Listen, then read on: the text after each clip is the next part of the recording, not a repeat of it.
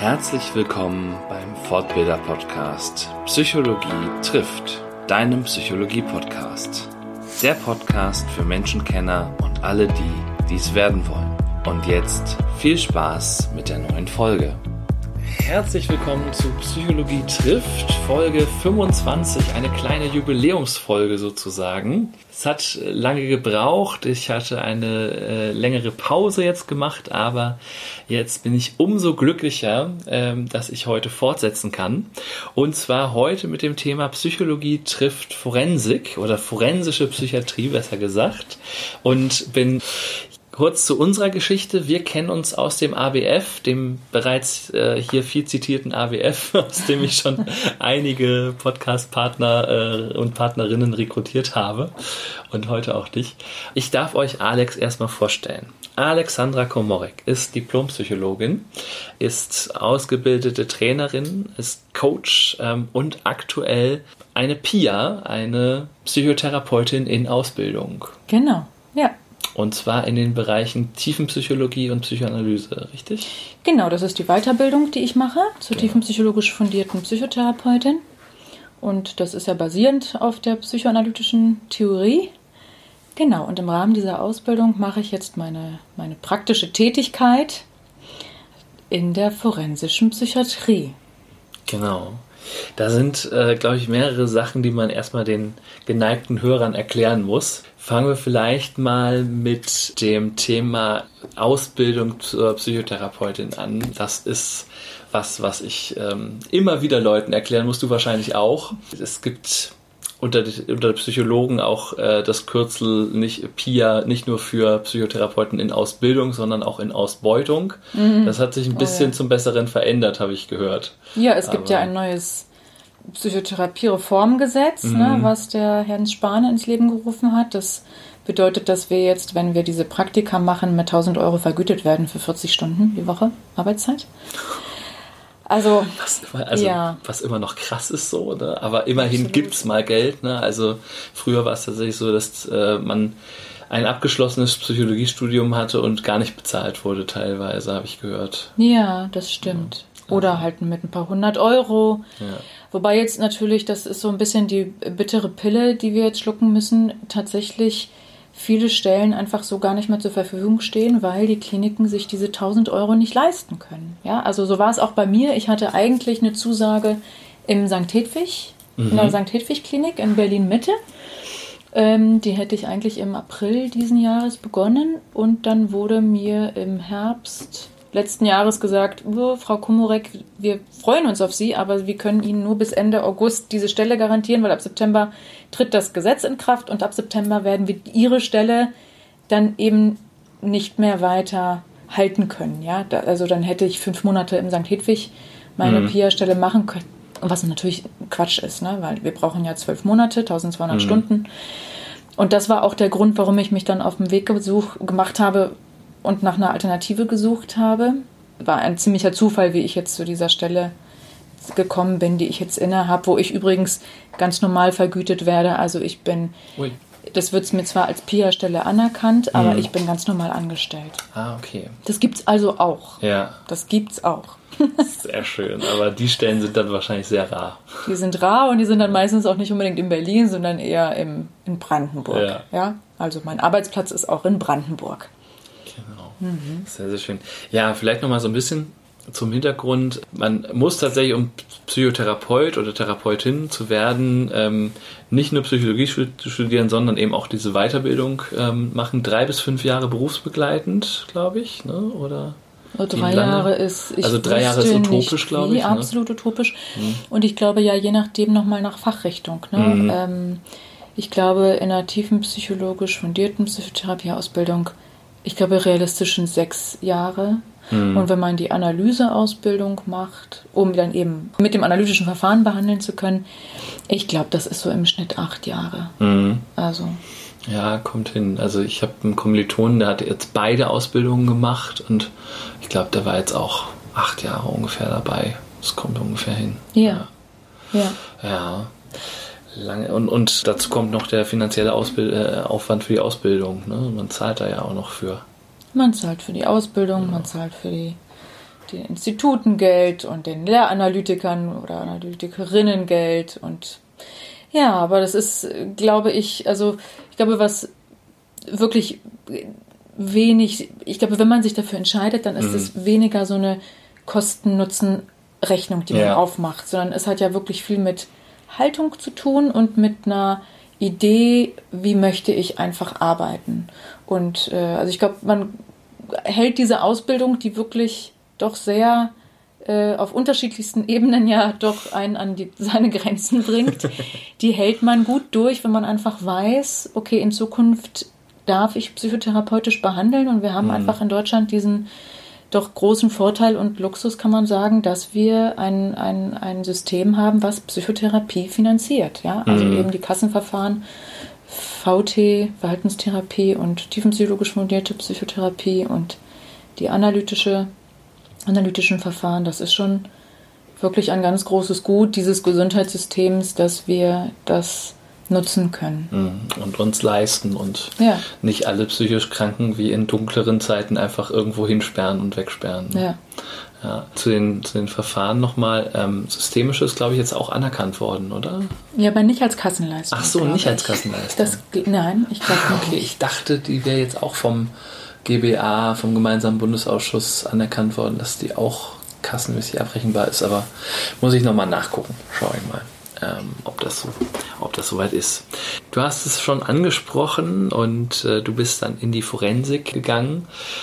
Dieser Begriff Forensik ist, glaube ich, so seit bestimmten US-Krimiserien in, in vielerlei Munde. Ja, ja, Aber was versteht man denn eigentlich darunter? Also mhm. man hat ja irgendwie, also ich habe so ein Bild von Forensik, so äh, kriminaltechnisches Labor, kriminaltechnische ja. Untersuchung, ähm, ne, alles, was irgendwie halt mit, mit Kriminalfällen zu tun hat. Äh, was so Beweise und, und, und Co. angeht. Aber damit hat die Psychiatrie wahrscheinlich weniger was zu tun. Mm, richtig, genau. Das ist dann eher so die Kriminologie in, bei der Polizei. Ne? Gibt ja. sicherlich irgendwelche Abteilungen, die sich dann mit eben so, so Täterprofilen beschäftigen.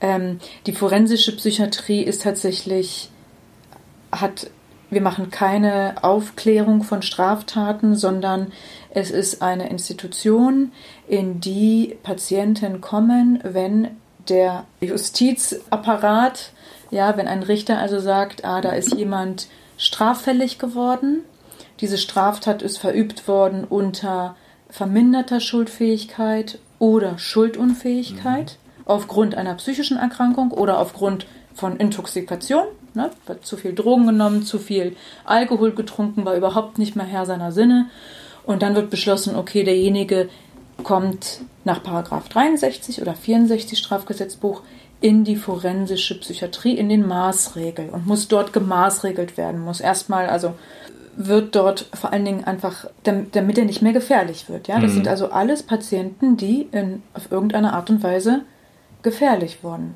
Also sind alle straffällig geworden. Jeder hat ein Delikt. Ja. Oder nicht nur eins, sondern mehrere. Ja. Ne? Also Klar. das braucht schon immer eine Weile, bis dann tatsächlich ein Richter sagt, so, und jetzt reicht's. Der kommt jetzt wirklich, der wird jetzt einfach eingeschlossen, weggesperrt. Ne? Mhm. Das ist nicht mit einem Delikt getan, ah, okay. sondern es ist wirklich, wenn ich so jetzt an unsere Patienten denke, dann sind das meistens mehrere Straftaten.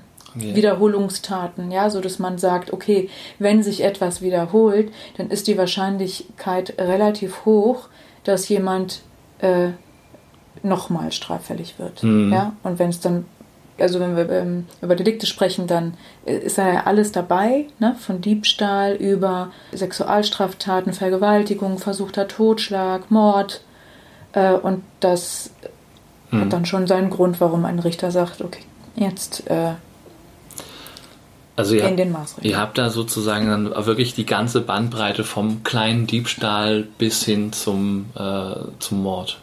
Kleiner Diebstahl ganz sicher nicht. Ah, okay. Nee. Kleiner Diebstahl, das. Aber mehrere kleine Diebstähle. Also wenn ich so an Kleptomanie denke, kommen solche Leute auch zu euch? Oder? Ja, ich denke gerade an eine Patientin tatsächlich, mhm. die jetzt schon, sie ist Langzeit, in einer Langzeitbeurlaubung. Mhm. Ist auch unsere älteste Patientin, die ist nämlich schon 73. Wow. Ja. Ganz spannende Geschichte übrigens, wirklich eine interessante Geschichte, weil die doch auch eigentlich auch aus auch so aristokratischem Hause kommt. Mhm. 47 geboren. Ihr Vater war Widerstandskämpfer im Dritten Reich. Und ähm, die hat auf jeden Fall also ein sehr bewegtes Leben geführt. Eine Schauspielerin, äh, aber auch Krankenschwester, die hat ganz verschiedene Sachen gemacht, Philosophie studiert, also eine spannende Patientin und eine tolle Gesprächspartnerin, ja, auf einem mhm. äh, schönen intellektuellen Niveau. Und die ist aber leider, ja, die hat eine schizoaffektive Störung mhm. entwickelt. Das heißt, schizoaffektiv ist ja depressive und sehr stark manische Phasen. Mhm. Und unter diesen manischen Phasen hat die eben auch Diebstahl verübt. Mhm. Ja, ist also in Geschäfte rein und war der Meinung, äh, sie kann sich da irgendwie bedienen. Und mhm. wenn man sie darauf aufmerksam gemacht hat, das war auch eine Straftat, warum sie dann in Maßregelvollzug gekommen ist, war, dass sie dann mit einem Regenschirm auf die Verkäuferin, die sie also festgehalten hatte, eingeschlagen hat. Äh, und das hat sich tatsächlich irgendwie so zwei, dreimal wiederholt und dann ist die äh, in Maßregelvollzug gekommen.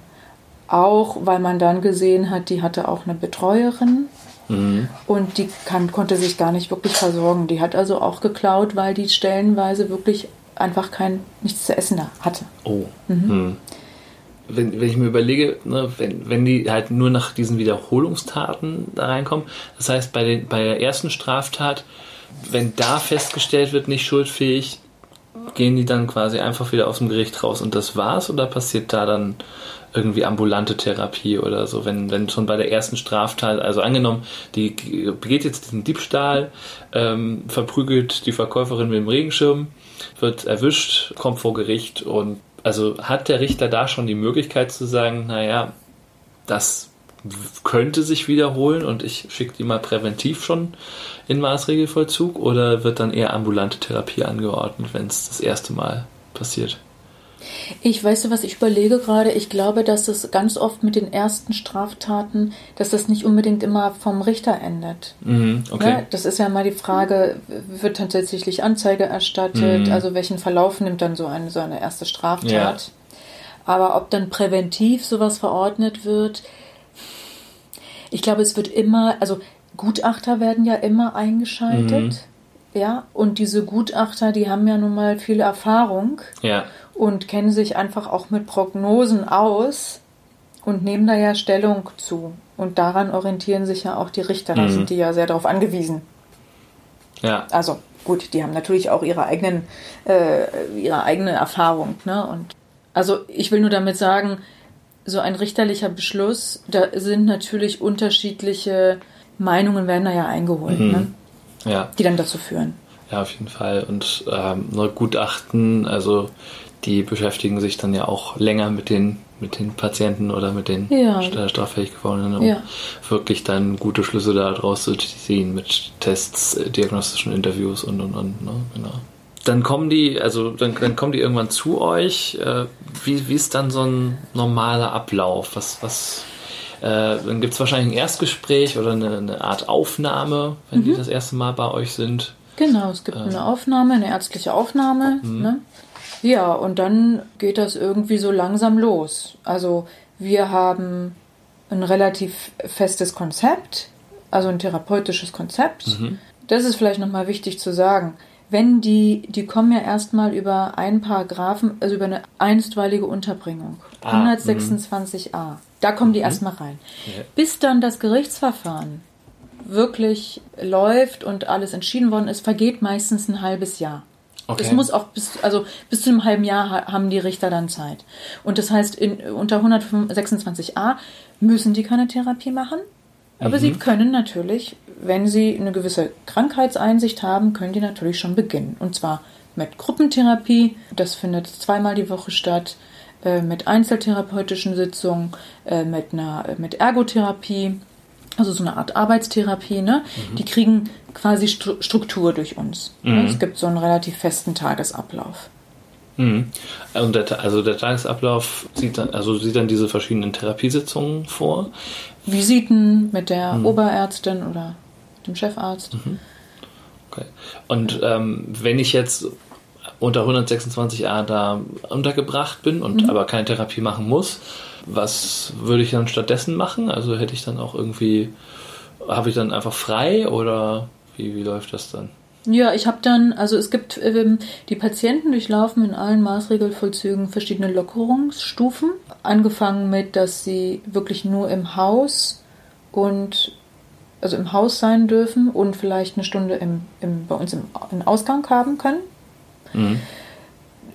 Dann kriegen sie irgendwann begleiteten Ausgang, also dann können sie auch das Gelände verlassen äh, und zum Beispiel zum Supermarkt gehen, ne? aber begleitet eben in einer Gruppe mit anderen Patienten und immer in Begleitung vom Pflegepersonal. Dann kriegen sie, wenn das irgendwie, ja, nach einer gewissen Zeit kriegen sie unbegleiteten Ausgang, dann können die auch alleine rausgehen, alleine zum Zahnarzt gehen oder ne, immer in Absprache. Also was viel eingeübt wird, ist, dass sie sich absprechen müssen und dass es mhm. eine Struktur gibt, der sie sich einfach ja, anpassen müssen. Ja? Mhm.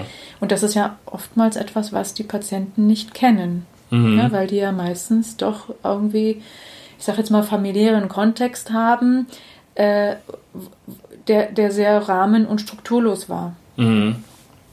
Wo das eben genau nicht eingeübt wurde. Also da gab es okay. ja. kein gemeinsames Frühstück, äh, kein äh, so, jetzt müssen wir zur Arbeit, du zur Schule oder sowas, ja. sondern.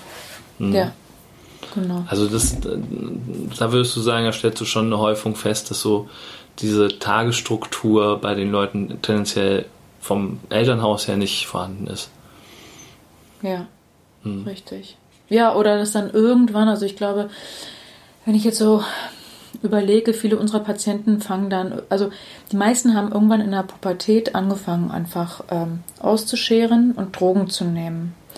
Und dann hat sich das so chronifiziert, dass sie, äh, und ist so ausgeartet, dass sie vor allen Dingen, also die meisten haben ein Suchtproblem, mhm. ja, die kommen mit einer Sucht und mit einer psychischen Störung. Ja, das super Kombination. Genau, das geht ja auch eigentlich meistens einher. Ne? Mhm. Es gibt eigentlich nicht sowas wie äh, nur Sucht ja. singulär, ne? sondern es ist ja meistens irgendeine Art von Selbstmedikation aufgrund von Ängsten, aufgrund von Unsicherheiten so. Aber viel ist irgendwie doch auch mit pubertären Krisen in Verbindung zu bringen und mit Elternhäusern, wo die Jugendlichen dann irgendwie nicht Grenzen aufgezogen bekommen, äh, aufgezeigt bekommen haben. Ja, und dann werden tatsächlich, also einige Straftaten wo, werden dann unter einer Psychose verübt, ja, weil die Drogen äh, dann äh, Psychosen induzieren. Mhm. Ja, das kennst du vielleicht den Begriff Psy ne? drogeninduzierte Psychose. Mhm. Ja. Oder substanzinduziert, sagt man auch. Ne? Genau. genau. Mhm. Ja, diese Intoxikation, dieser Rausch ist dann sozusagen die Grundlage dafür, dass sie als nicht oder vermindert schuldfähig gelten, weil sie eben in dem Moment, wo sie dann die jeweilige Straftat verübt haben, äh, nicht Herr ihrer Sinne waren. Das ist ja die, die Logik, auf dem das aufbaut, richtig? Die Substanz, dann die Psychose, die dadurch entstanden mhm. ist, ne, über einen langen Substanzmissbrauch. Ich spreche jetzt nicht von irgendwie mal ein bisschen mit Drogen rumgespielt und ausprobiert, mhm. sondern wirklich über viele, viele Jahre konsumiert. Mhm. Wenn jetzt der Zeitpunkt erreicht ist, so, äh, der ist, äh, es wird festgestellt, okay, schuldunfähig, vermindert schuldfähig und äh, du gehst in die erste Therapiestunde mit dieser Person. Wie, äh, wie geht's da, ähm, wie gehst du da ran? Guckst du die Akten vorher an oder ähm, willst du die Person erstmal kennenlernen? Was ist da so dein, dein Vorgehen? Oh je. das ist irgendwie, ich, ähm, das ist tatsächlich unterschiedlich. Mhm. Also ich hatte jetzt, als ich im Januar dort begonnen habe, äh, tatsächlich vier Patienten übernommen mhm. und drei Patienten waren also ich, ja, ich habe mehrere, noch, noch mehr Patienten. Aber ich habe drei Patienten übernommen, die tatsächlich gerade erst im Dezember untergebracht worden sind. Mhm. Ich habe ich hab schon geguckt bei allen. Doch, mhm. ich habe geguckt, was war, was, was, was für ein Delikt und ja. Wobei ich dann, also es ist dann nicht so, dass ich so ein Gutachten in, in äh, en Detail durchlese und das dann irgendwie mitnehme in die Stunde, sondern ich gucke immer, was ist, wie, wie geht es dem jetzt gerade mhm. und ähm, realisiert er überhaupt, äh, dass der jetzt hier ist, ne? Mhm. Und weil, also dieses Thema realisiert er überhaupt, wenn, ob dass er jetzt hier ist. Ähm, also hat das dann auch noch mit den psychotischen Zuständen zu tun, dass er es nicht realisieren könnte oder was? Nee, es sind ja nicht alle psychotisch. Ne? Mhm. Es ist, äh, Ne, ist es ja eher so, ich meine, das ist schon sehr speziell, das ist ja Zwangstherapie. Ne? Mhm. Die kriegen ja bei uns eigentlich Zwangstherapie. Die mhm. wissen, Lockerung kriege ich ja nur, wenn ich hier mitmache. Ah, okay. ja? Mhm. Und das ist am Anfang aber noch nicht verstanden. Das, das brauchen die okay. Patienten meistens wirklich mehrere Wochen, Monate. Okay. Ja. Und ich, ähm, also wenn ich von, äh, davon spreche, ob, ob derjenige das realisiert, dann geht es eigentlich mehr darum, die haben die jetzt verstanden, warum sie hier sind? Mhm. Und das ist jetzt wirklich auch quasi auch, also für im Moment erstmal so endgültig ist. Also es ist jetzt einfach gesetzt. Ja. ja. Das hat der Staat entschieden. Ja. Weil vorher sämtliche, ah, ich hm. sage jetzt mal, Grenzen nicht eingehalten worden sind. Ne? Und es besteht am Anfang immer bei den Patienten sowas wie, ihr habt sie wohl nicht alle, ne? Äh, ich werde auf jeden Fall mit meinem Anwalt hier dagegen vorgehen. Und also bei vielen steht ja auch immer noch gewissermaßen doch auch mehrere Monate im Raum, ob sie überhaupt verbleiben. Okay. Aufgrund laufendes Berufungsverfahren oder ähnliches. Oder, oder eben aufgrund dieser äh, einstweiligen Unterbringung. Genau. Mhm. Da, ja, und sie haben ja immer die Möglichkeit, noch in Revision zu gehen. Ne? Ja. Ich glaube, so für den, für den Außenstehenden klingt das so, ja, wieso? Ist doch, ist doch total klar, warum die da sind. Das müssen die doch auch verstehen. Äh, die haben doch Mist gebaut. genau, du lachst schon. Ja?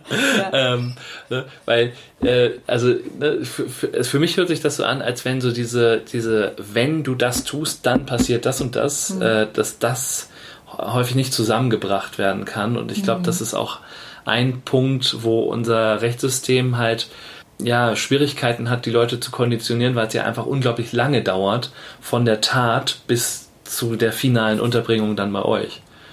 Nehme ich mal an. Ja, aber ich sage jetzt mal das, wovon du sprichst, also mhm. dieses, die Konsequenzen, die das, die mein, die mein Zutun, ja, die mein Handeln mhm. äh, jetzt ausgelöst hat und die Konsequenzen, die habe ich zu tragen und ich muss dafür Verantwortung übernehmen. Mhm. Das ist ja etwas, was die Patienten ja so nicht in der Art kennen, aber auch mhm. ein Stück weit ausgereizt haben, um vielleicht, also es gibt auch Patienten, die sagen, wenn jetzt der Maßregel nicht gekommen wäre, dann wäre ich wahrscheinlich nicht mehr am Leben. Mhm. Ne? Weil ich hätte mich einfach, weiß ich nicht, ich, hätte so viel konsumiert, ja. ich hätte so viel Scheiß gebaut, ich hätte den, ich habe den Schuss sowieso nicht gehört, ja, deswegen ja. ist es ja so weit gekommen. Ja. Also ich habe es einfach auch provoziert. Ne? Okay, das heißt, das ist das erste Mal, dass sie lernen, mein Verhalten hat eine Konsequenz, eigentlich. Ja. Okay. Ja. Hm. Und genau.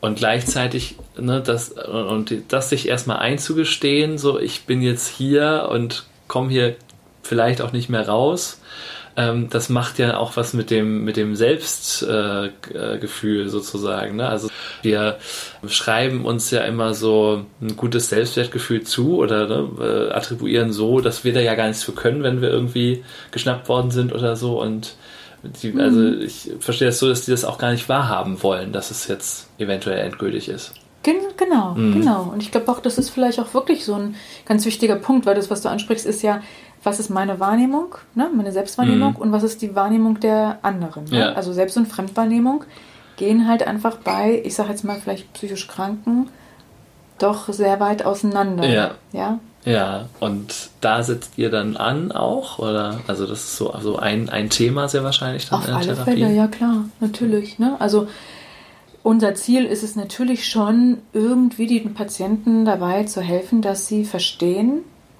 ähm, das, ist nicht, das ist, sind jetzt nicht wir, die scheiße sind und es ist nicht der Staat, der scheiße ist, ne? sondern eher dafür zu sensibilisieren, hallo, du externalisierst hier, ne? Mhm. nämlich deine eigene Wut, deine äh, Verantwortung willst du nicht wahrhaben. Ne?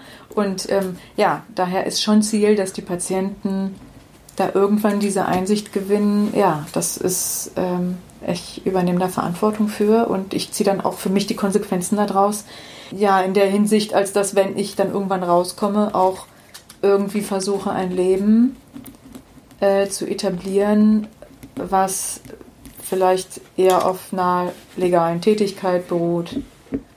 Mhm. Oder überhaupt eine Ausbildung zu machen. Also wir bieten ja auch ein paar Sachen an. Ne? Die können zur Schule gehen, die können, weiß ich nicht, sich alphabetisieren. Ne? Das ist ja nicht unbedingt immer so gesetzt.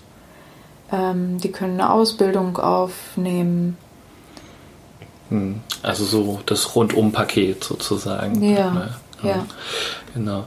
Ähm, hast jetzt mehrere Punkte angesprochen, wo ich nochmal einhaken möchte. Es gibt mehrere Punkte, wo ich so denke, allein schon deshalb, also allein der Punkt ist schon schwierig genug und dann kommt aber noch ein schwieriger Punkt dazu. Mhm. Also ich finde so allein der Punkt, den beizubringen, ey, nicht wir sind die Bösen, sondern das hast du dir selber zuzuschreiben und äh, ne, dies und jenes und das. Das ist, finde ich, bei gesunden Menschen schon schwierig, denen das beizubringen. Also ähm, wie, wie ist es dann bei ähm, psychisch kranken Menschen? Also das, das ist ja dann, also wie, was, was würdest du sagen, wie lange dauert diese Einsicht im Schnitt? Gibt es da überhaupt einen Durchschnittswert oder ist das ist die Range da einfach zu ich groß? Würde, das ist einfach sehr vom, vom Krankheitsbild abhängig. Mhm. Ne? Was sind so die leichteren und die schwierigeren Krankheitsbilder in dem Zusammenhang? Ja, schwierig ist es wirklich mit Psychotikern, also mit mhm. Schizophrenie-Erkrankten. Ähm, schwierig ist es auch mit Patienten, die eine Intelligenzminderung haben, weil mhm. Lernen so in der Form nicht stattfinden kann mhm. oder überhaupt auch Verstehen schwieriger ist ich meine, wir haben nur ziemlich schwere Patienten. Wir mhm. haben, ich würde sagen, schon eigentlich immer persönlichkeitsgestörte Patienten oder eben Schizophrenie-Erkrankte. Mhm. Das sind so die Häufungen. Also affektive Störung mhm. und Sucht, ne? Sucht, Sucht, Sucht. Mhm. Also da kann natürlich schon viel gewonnen sein, alleine dadurch, dass die dann bei uns abstinent sind und erstmal mhm. überhaupt mal ein paar Monate lang in irgendeiner Art und Weise mal so einen Zustand kriegen, wie ist mein Erleben, wenn ich eben keine Drogen nehme? Ne? Mhm.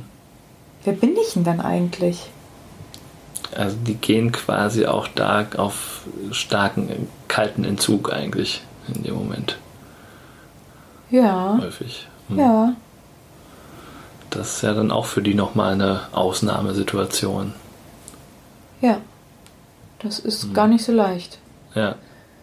Funktioniert natürlich auch nicht immer, ne? Also. Ja ich sag mal, vor zwei Tagen hatten wir einen, hat man Patient, einer meiner Patienten hat, äh, äh, also wir haben so ein Schwesternzimmer quasi, ne, wo Blut abgenommen wird, wo die ganzen Apothekenschränke stehen, die Medikamente. Ja, dann hat er da die Pflegekräfte ins Gespräch verwickelt und hat dann mal eben äh, ganz schnell eine Desinfektionsflasche geklaut, ist damit weggerannt und hat das Desinfektionsmittel getrunken, ne, weil der Suchtdruck so stark war. Ja. Also manchmal schleusen die auch Sachen ein ja. und manchmal schnupfen sie auch ihr Antidepressivum durch die Nase. Äh, und und äh, also, pff, das ist alles manchmal. Ja. Also eigentlich alles, was man auch so aus den Geschichten des äh, Strafvollzuges kennt, ähm, mit Einschleusen und Co. Ähm, habt ihr da eigentlich auch. Ja. Hm. Dann hast du angesprochen, äh, es ist eine Zwangstherapie. Ähm, wie, wie gehst du mit, also ich, ich kann mir vorstellen, die sind aufgrund dieser Tatsache jetzt nicht alle begeistert, wenn du zu denen kommst dann kommt da so eine Psychotante. Ja, ich versetze mich jetzt, ich versuche mich jetzt so ein bisschen Klar. in deren Lage zu setzen. Eine blöde äh, Psychotante. Genau, ne? eine blöde Psychotante, ja. Und jetzt soll ich irgendwie reden und das habe ich sonst nie gemacht und was soll das hier? Mhm. Genau so. Wie, wie gehst du mit diesem Widerstand um und da eine, eine Zahl, wie lange das dauert, bis du zu den Leuten vordringst, bis die merken, ah Mensch, äh, das, das kann mir doch helfen hier. Mhm. Also ich finde es erstmal, also meine, meine Haltung ist, glaube ich, dadurch geprägt, dass ich Widerstand, den, den wenn der nicht wäre, dann wäre irgendwas komisch. Ne? Mhm. Der gehört einfach dazu. Und äh, ich kann das ja gut aufgreifen. Ne? Ich kann ja auch sagen, Mensch, ist ja auch, also die meisten haben ja keine Therapie. Also manche sind Therapie erfahren, manche mhm. nicht. Mhm. Das ist ja unterschiedlich. Manche haben schon total viel Therapie gemacht und sagen, ey, ich habe das alles schon durchgearbeitet. Was soll der Scheiß? Ne? Jetzt muss ich nochmal über die ganze Scheiße quatschen. Ne? Habe ich gar keinen Bock drauf. So. und dann, also es ist so ein Mix zwischen das Aufgreifen, das vielleicht, also empathisch sein, aber auch konfrontieren oder auch erklären oder gemeinsam darüber ins Gespräch kommen, was verstehen Sie unter Therapie, was hat Ihnen denn vielleicht früher geholfen oder ähm, in, in, in welche Richtung wäre denn interessant? Also gibt es irgendein Ziel, gibt es, also ich sage jetzt mal alles so, wenn ich uns mal ähm, dich, ne, auf dich gucke mit all unserer, mit, mit dieser ganzen Arbeitserfahrung, die wir so haben, ne, mhm. ne, als Trainer, als Coach, ähm, das, da kann man sogar, das kann man alles so aufgreifen. Mhm.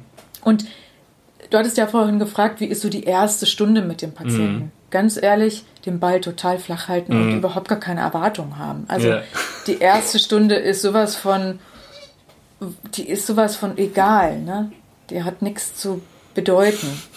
Ich sehe die ja eh relativ häufig und ich sehe die auch in den Gruppensitzungen und ich sehe die auch in den Visiten und also das ist vielleicht so der Vorteil von unserem doch kleinen Maßregelvollzug, dass wir dass wir sehr, also wir stellen schon eine Nähe her zu, zwischen mhm. uns als therapeutischem Team, ne? also die Ärzte, die bei uns tätig sind und die Therapeuten, mhm.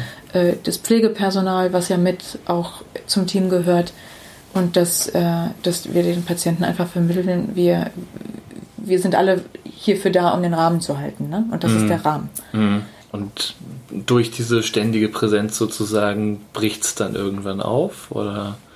Ähm ja, ich glaube, was die ja erleben ist, das nennt man in einer, äh, in einer analytisch, psychoanalytischen Sprache Objektkonstanz. Ne? Mhm. Also da ist ein elterliches Objekt, ne? eine Mutter oder ein Vater, also quasi wir als therapeutisches Team. Ja.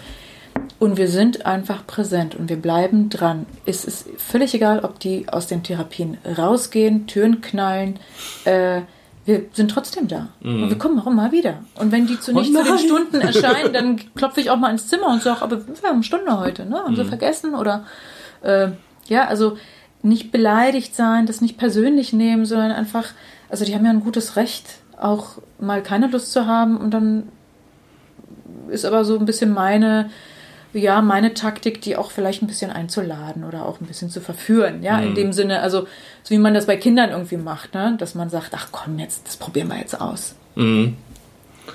Und bei, bei mir gibt es eine Tasse Tee oder irgendwie sowas auch, oder? Nee. Nee, nee keine. Keine Leckerlis. Okay. Keine. Okay. nein, wär, nein, nein. Wär dann wieder Belohnen nicht. Wäre dann wieder Verhaltenstherapie. Ne? Nee.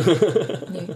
Nein, es ist wie eher immer wieder, es ist Ihr Raum, es ist Ihre Zeit, mhm. nutzen Sie hier diesen Aufenthalt. Ne? Mhm, okay. Also von nichts kommt nichts. Ja. Ne?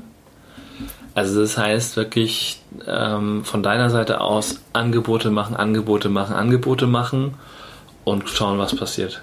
Genau mhm. gebetsmühlenartig die Dinge wiederholen, immer wieder gucken, wo die da so stehen.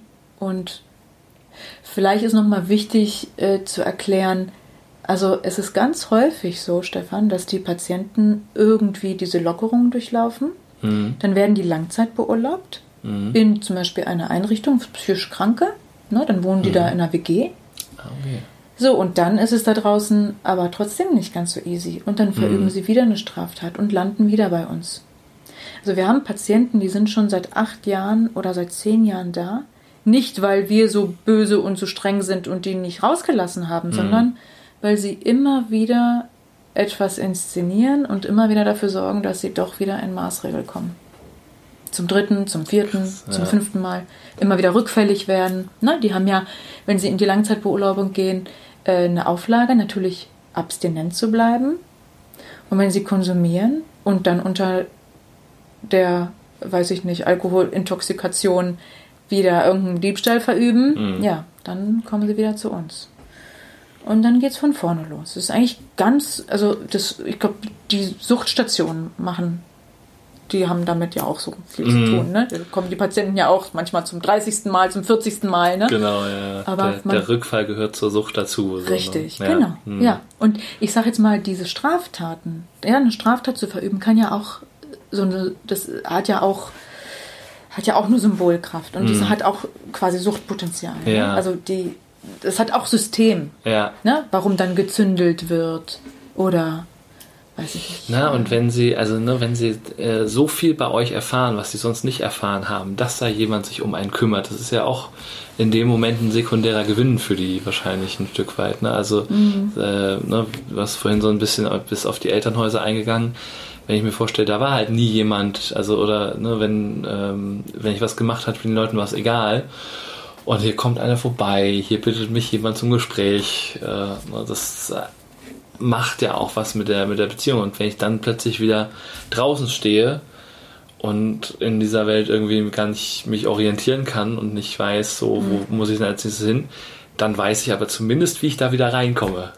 Mhm. So ist es auch ein bisschen, oder? Ja. Mhm. Ja.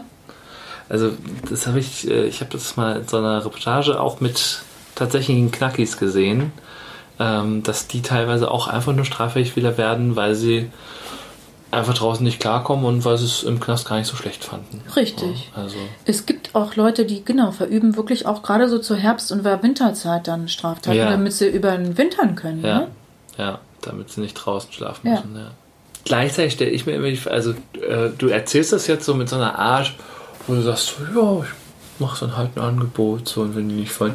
Aber hat man nicht auch so ein bisschen so einen eigenen Therapeuten-Ehrgeiz? Also ich möchte jetzt Klar. auch hier rausbringen. Ja, schon, oder? Ja, also, absolut. Und, natürlich. Aber dann, dann, dann ist man ja eigentlich auch nicht permanenter, aber häufiger Frustration unterworfen, sehr wahrscheinlich.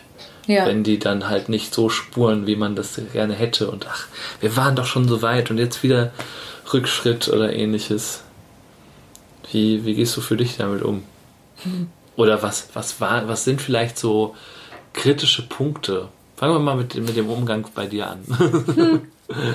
Naja, ich glaube, ähm, wenn ich was gelernt habe bis jetzt in meiner therapeutischen Ausbildung, ist, dass ich verstehe, wie schwierig es eigentlich ist, wirklich Veränderungen mhm. äh, herbeizuführen. Ja, also also strukturelle Veränderungen, also strukturelle meine mein ich mit st psychischer Struktur. Ja. Ne? Bis wirklich etwas so ankommt, dass ich in der Lage bin, anders zu, mich anders zu verhalten. Ja, weil wirklich innerlich was passiert ist. Ich was verstanden habe. Mhm. Ich, äh, ich irgendwie äh, in mich gehen kann, mhm. ja, bevor ich äh, zur Flasche greife oder so. Das sind einfach ganz lange Prozesse. Also und, und das Verstandene ja auch irgendwie emotional fundiert sein muss. Also das Verstehen ist das eine, aber das dann noch mit Verhalten und entsprechender Emotion zu unterfüttern, ist dann ja auch nochmal ja. anders. Ne? Ja. Hm. Also daher, ich glaube, durch meine Ausbildung hat sich wirklich äh, da meine, äh, ja, meine, äh, meine Einschätzung total verändert. Mhm. Ne? Ich glaube, also während ich früher als Coach mehr gearbeitet habe, ne, wo man sich Ziele setzt und man weiß ja nicht mit zwölf Stunden Coaching ja irgendwie der Meinung ist, man kann da Berge versetzen. Ja. Das, ähm, was auch nicht immer so gelingt. Ne? Das sieht man ja auch im Coaching, ne? wie schwierig es tatsächlich ist. Sehr toll, wenn man Sachen sortiert und für sich irgendwie definiert, aber dann tatsächlich umzusetzen, ne? dann wird es ja schon, dann wird es ja schwierig.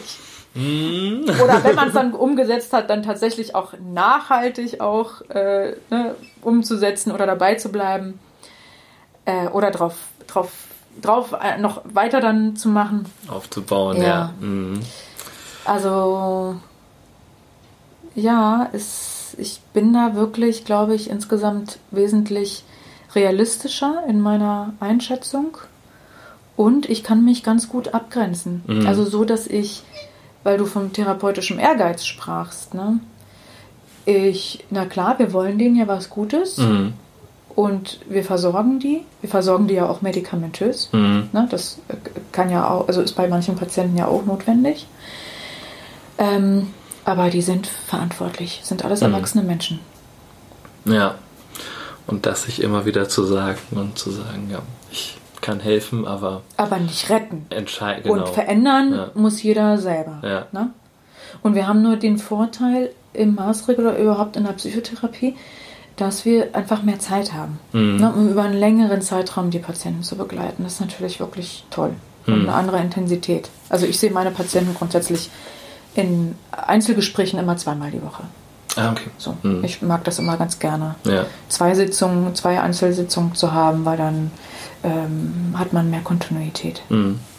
Das ist aber auch ein Rhythmus, den ich äh, schon, schon von Leuten, die ambulanten Therapie machen, auch ja. gehört habe. Ne? Also ja. Das ist jetzt kein unüblicher nee. äh, Rhythmus. Aber ähm, und ist, wie ist es dann bei euch? Also sind das dann auch per se diese 50 Stunden oder habt ihr einfach unbegrenztes Kontingent, sozusagen, solange die da sind. Ja, solange die da sind. Solange die da sind, ja. wenn die äh, betherapiert sozusagen. Ja, ja, ja. ja. ja. Nee, wir rechnen nicht die Einzelsitzungen dann über die Krankenkassen ja. ab. Wir sind einfach angestellt und ähm, und vieles ist ja auch oftmals so zwischen, zwischen Tür und Angel, ne? Oder so je ja. nach Bedarf, ne? Wenn es ja. manchmal schwierige, kritische Situationen gibt, Konflikte und mit den, äh, zwischen den Mitpatienten, äh, ne? Manchmal gibt's da, geht's ja da auch heiß her, ne? Und dann muss man auch manchmal ein bisschen zwischendurch beruhigen. Mhm. Oder? Ja, das äh, ne, gerade wenn die natürlich ihre Emotionen immer mit irgendwelchen Suchtmitteln betäubt haben und plötzlich die mal äh, wirklich erleben und ausleben, ähm, dass sie da dann auch nicht mehr wissen, wie sie damit umzugehen haben, wahrscheinlich, oder? Also ich mhm. habe ich hab so eine Situation mhm. im Kopf. Ähm, ich war ja mal zwei Tage ähm, in, in der JVA Lübeck äh, für so ein Probearbeiten für ein Praktikum. Hatte ich mir mal überlegt, ob ich da äh, Praktikum mache, habe mich dann dagegen entschieden, weil dieses Gefühl, wenn hinter dir die Tür zugeht, dann doch irgendwie ziemlich krass ist. Und mhm. du als Praktikant kriegst natürlich keinen Schlüssel, um etwaige Missverständnisse zu vermeiden. Ähm, aber da, da, innerhalb dieser zwei Tage gingen wir einmal so über den Hof, also die, die der Therapeuten und ich, und dann ähm, lief da so eine Gruppe ähm, Gefangener ähm, entlang oder Insassen entlang. Und plötzlich kam einer aus der Gruppe raus, äh, rannte fast zu dieser Therapeutin und bat sie inständig um ein Gespräch. Und man konnte auch wirklich sehen, ähm, der war richtig überfordert mit sich selbst in dem mhm. Moment. Er, äh, und also ich brauche unbedingt ein Gespräch und sonst platze ich. Und ja. dieses, dieser, dieser Ausdruck sonst platzig, das war halt auch wirklich an seinem ganzen Körper zu sehen. Also der hat, der hat gezittert ähm, und es war irgendwie klar, okay, es gibt wohl irgendwie einen Konflikt zwischen denen. Und ähm, wenn da jetzt nicht bald äh, er drüber spricht, dann ähm, geht's halt zwischen denen los mhm. irgendwie. Ne? Ja. Und ähm, sie hat das dann, hat halt dann einen Termin mit ihm gemacht, so für den Nachmittag oder so. Und dann, dann lief das so seinen Weg. Äh, aber das, äh, ja, also ne, welche Anforderung das auch an, an die ist, plötzlich, ne, so in dieser neuen Umgebung da zurechtzukommen, glaube ich. Ja, ja. Ist, da, ist eine harte Sache so für die. Äh, absolut, hm. ja. Ja, das ist manchmal ganz schwierig für die auszuhalten. Ne? Also klar, sich gef also gefangen zu sein. Sie sind ja. gefangen. Ne? Die ja. kommen da nicht aus der Nummer raus. Ja. Wie sind die so, also äh, wie, wie kann man sich so die Unterbringung, die Zellen vorstellen? Das ist ja auch immer so, äh, glaube ich, so in einer öffentlichen Diskussion, äh, so, mhm. ja, denen geht's ja viel zu gut und so weiter. Das wäre so ein Stammtisch.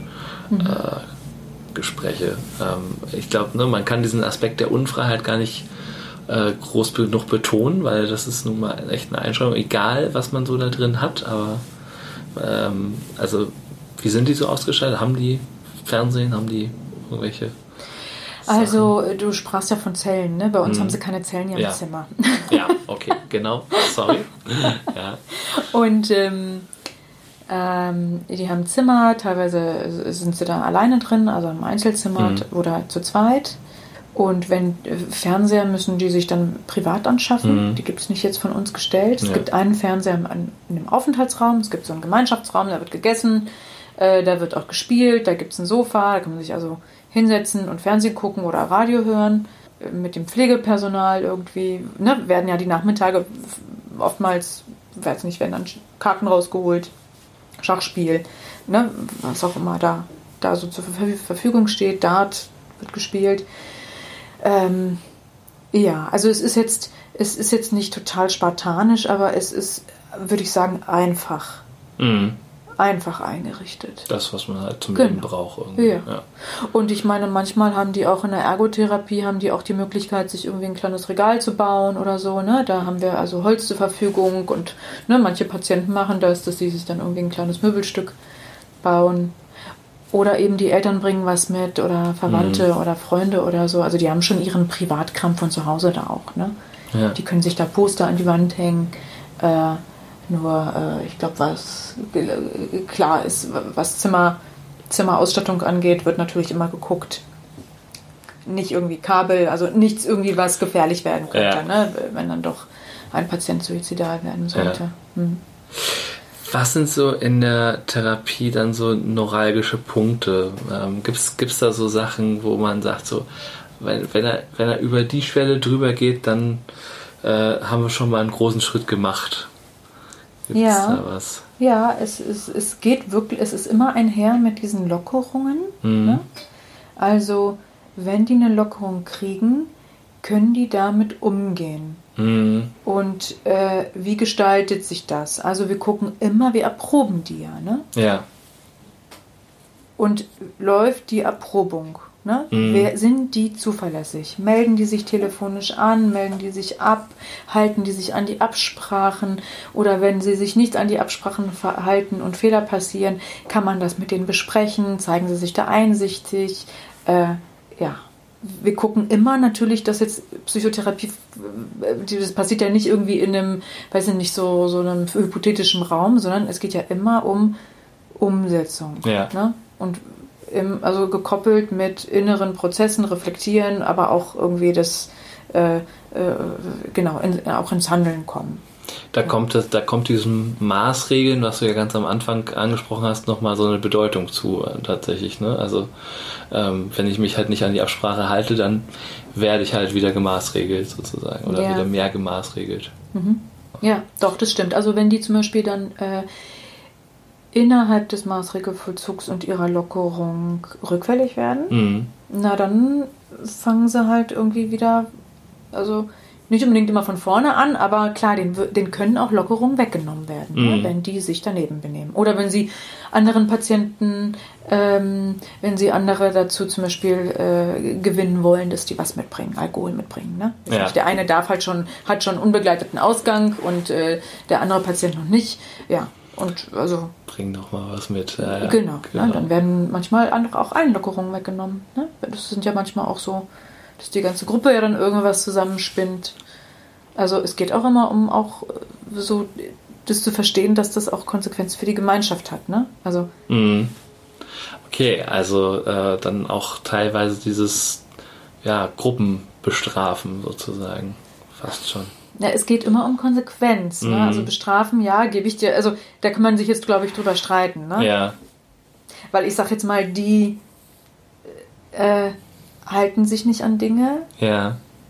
Und dann ist die logische Konsequenz und Folge daraus, dass wenn sie sich nicht an, an die Regeln halten, dass sie die Konsequenzen tragen müssen. Mhm.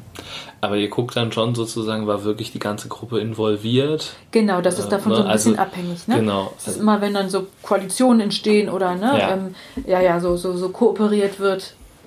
Also nicht so, wie man so diese äh, alten Militärgruppenstrafen kennt, sozusagen, nur weil einer Mist gebaut hat, werden alle bestraft. Mhm. Äh, so, das, das nicht, ne, genau. Das sind ja dann auch überholte Konzepte. Ja. Ähm, was waren so Fälle, die dich besonders beschäftigt haben? Oder ähm, ja, wo du äh, oder die du als ähm, in irgendeiner Art und Weise besonders erlebt hast? Boah, ich würde eigentlich ehrlich gesagt, also ist jeder Patient beschäftigt mich natürlich, ne? Und jeder liegt mir irgendwie auch, ja, schon auch am Herzen. Mhm. Aber es wird gar nicht so leicht zu beantworten, ja. Also ich glaube, was mich jetzt vielleicht besonders bewegt hat, ist eine Patientin, die eine paranoide Schizophrenie hatte oder hat. Die haben wir schon verlegt in anderen Maßregelvollzug, weil die bei uns überhaupt, das hat irgendwann nicht mehr funktioniert. Mhm. Die hat ihre Tochter umgebracht unter einer Psychose. Mhm. Ihre vier Jahre alte Tochter. Und die, also was wirklich schwer so zu akzeptieren war, ist, dass also Medikamente, Medikamenteneinnahme war schwierig bei ihr. Na, ne, kontinuierlich die Medikamente einzunehmen und ohne Medikamente war die einfach psychotisch. Und wenn die psychotisch war, war das. Also die war einfach so krank. Ja, Mhm. und so zu erleben, dass da jemand, die hatte Abitur gemacht, ja, die war eigentlich auf einem Weg und dann irgendwann gibt es so einen Kipppunkt und dann also dann gerät, dann wird alles so ein großes Desaster, ja. Und dann nimmt dieses Desaster so kein Ende. Ja, Mhm. trotz der Therapien, trotz der medikamentösen Behandlungen und dann, ja, und dann liest man so die Akten und die Krankheitsakten und sieht, oh, die ist schon in so vielen Maßregelvollzügen auch gewesen oder schon so lange und es ist, man hat schon so viel probiert und es nimmt immer wieder, hat es, ne, ist immer anfangs ganz begeistert, ganz therapiemotiviert und dann kippt es immer und dann wird es ganz schlimm und dann wird es ganz schwierig mit ihr auch und äh, das ist, ja, das ist schon irgendwie, also einfach schwierig zu akzeptieren, dass manche Patienten, auch jetzt der Patient, von dem ich vorhin gesprochen hatte, der dieses Desinfektionsmittel letztens getrunken hat, Also der ist, glaube ich, seit seinem 14. Lebensjahr in psychiatrischen Einrichtungen. Mhm. Also da ist jetzt die letzten 15 Jahre nichts anderes gelaufen als immer wieder Psychiatrie. Mhm. Und die Wahrscheinlichkeit, dass der irgendwann in ein normales Leben kommt, die ist einfach, ja, die ist einfach gelinde gesagt, einfach ziemlich gering. Mhm. Nimmt wahrscheinlich auch mit jedem Jahr Therapie ab einem bestimmten Zeitpunkt ab, oder?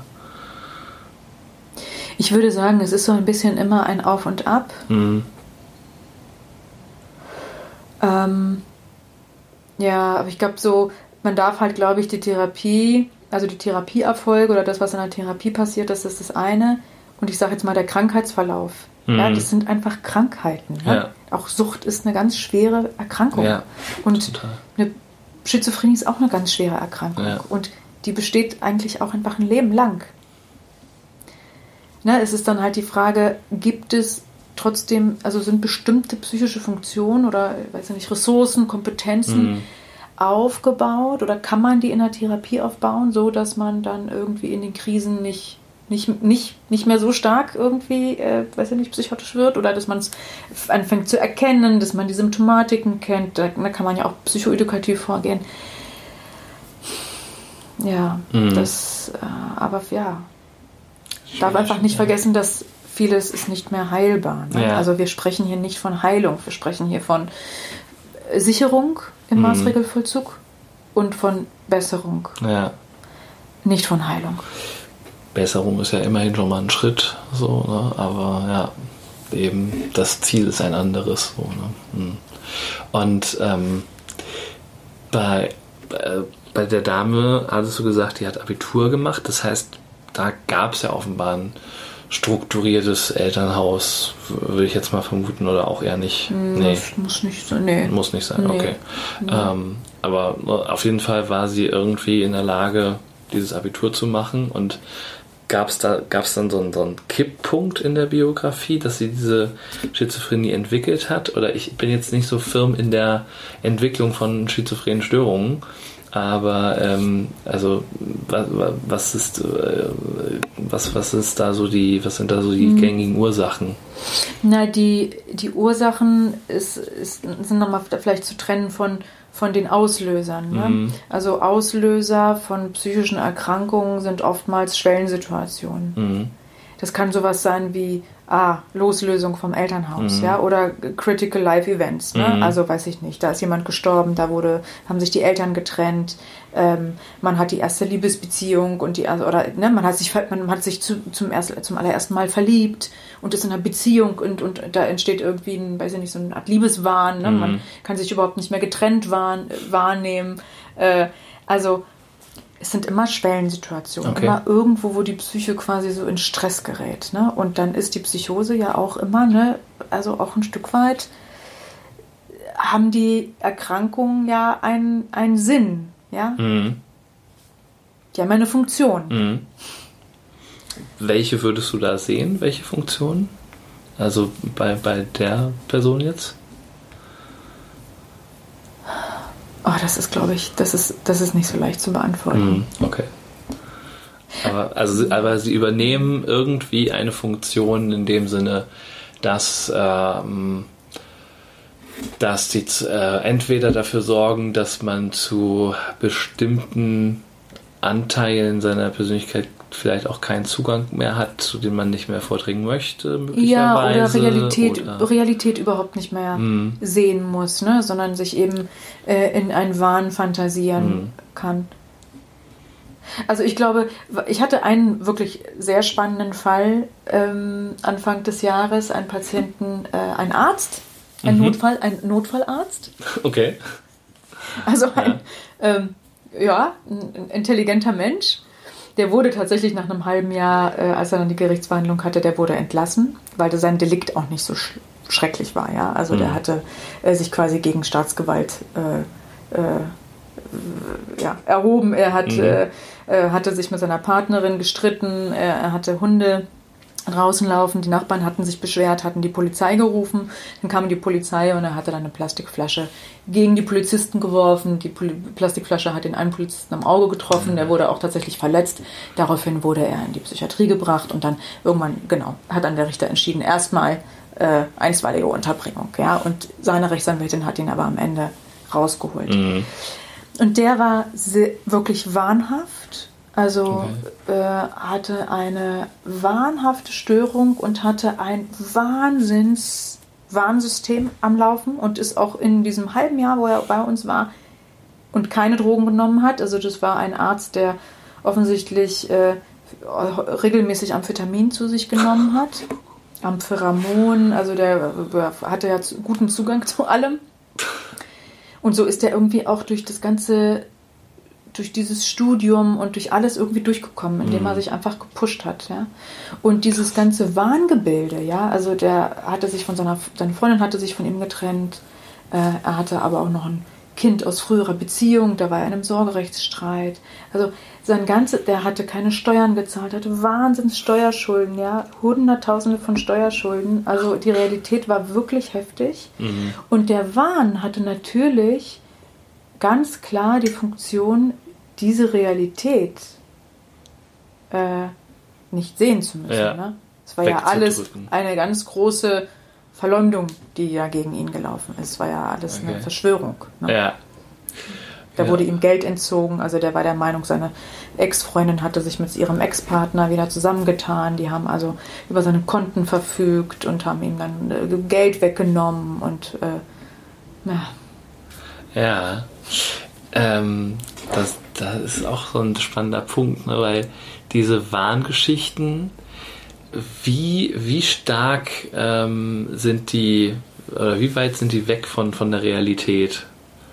Sind die öfter mal nah dran, wo du denkst, so, ah, könnte wahr sein? Ja, klar. Oder, ja, oder? Ja, klar. Es ja. ist immer, also das ist das Faszinierende, ja. Also mit so einem wahnhaften Patienten gibt es ja auch immer Themenbereich, also wo man sich wunderbar auch unterhalten kann, mhm. ja, und wo das, also ja, wo man auch so den Eindruck hat, der Patient hat Realitätsbezug oder manchmal ist es auch wirklich so, dass man sich fragt, verdammt, vielleicht hat er ja auch recht, mhm. vielleicht ist da ja was dran, ne? Ja, da, da kommt mir dieser Fall von dem Gustl Mollert äh, ins, ins, in den Kopf. Ja, erzähl mal, ja, nochmal. Das war der, ähm, in München war das, äh, da ist er auch in, in die Psychiatrie gekommen, weil er angeblich seine Frau geschlagen hätte und ähm, das, das war alles so ein bisschen dubios. Und er hat sich auch von manchen Gutachtern nicht untersuchen lassen, von anderen dann wieder schon. Und äh, die, von denen er sich nicht untersuchen hat lassen, die haben sich halt auf irgendwelche Aktenlagen von der Ärztin seiner Frau bezogen oder so und mhm. haben dann ihm bescheinigt, dass er wohl ähm, eine psychische Störung hat ähm, aber die, die ihn untersucht haben, sind eigentlich immer zu dem Ergebnis gekommen, nee, nee, da, da ist schon was dran, das ist äh, alles äh, richtig.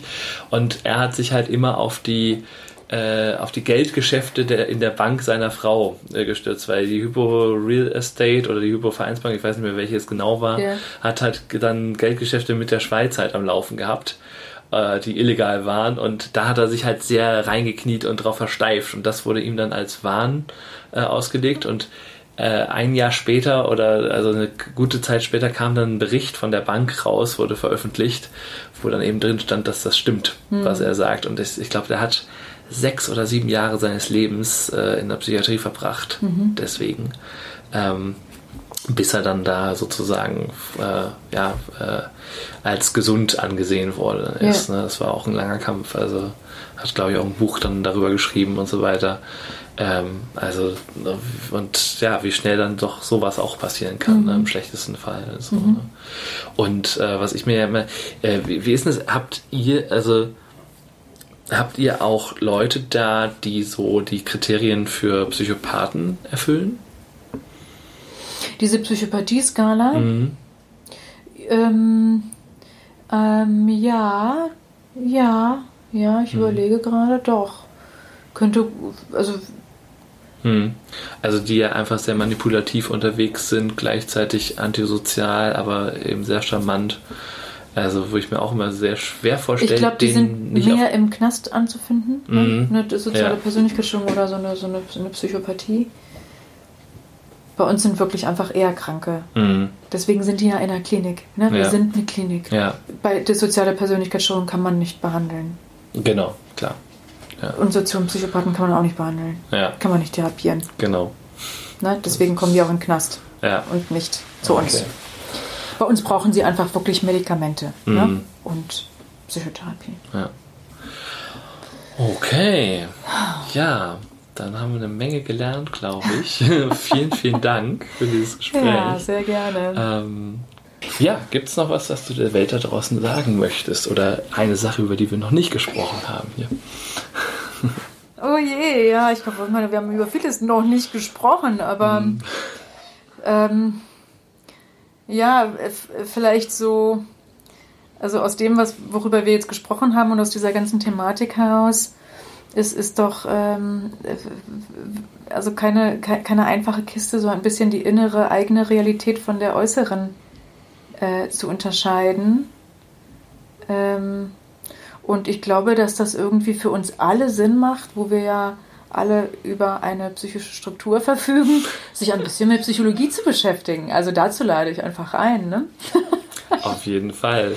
Und was das angeht, ne, sich auch mal immer wieder Feedback holen von außen. Das ja, und zu überprüfen, ne? wie ist so meine Wahrnehmung, wie bin ich denn eigentlich drauf, worauf basiert das, was, welche Fantasien sind damit verbunden, wie viel Realität, äh, wie viel, viel Realitätsbezug hat das denn tatsächlich? Also ähm, ja, dem sind wir ja alle unterlegen, ne? dass wir unseren, unsere Filme so fahren. Ja, definitiv. Ja. Hauptsache es sind spaßige Filme. genau. Und ja, dir nochmal vielen, vielen, vielen, vielen Dank, dass du da warst, dich Ja. zur Verfügung gestellt hast. Sehr gerne. Und äh, genau, danke auch Danke an, für die Einladung. an äh, den Hund, der das ganz tapfer gemacht hat und äh, einfach liegen geblieben ist. genau. Nicht gebellt hat. genau. Und äh, ja, bis äh, bald und euch da draußen ein Ahoi. Das war der Fortbilder-Podcast Psychologie trifft. Dein Psychologie-Podcast. Von und mit Stefan Peters. Wenn dir der Podcast gefallen hat, freue ich mich über Likes, Shares und Bewertungen und natürlich freue ich mich auch über Kommentare. Bis zur nächsten Folge. Dein Stefan.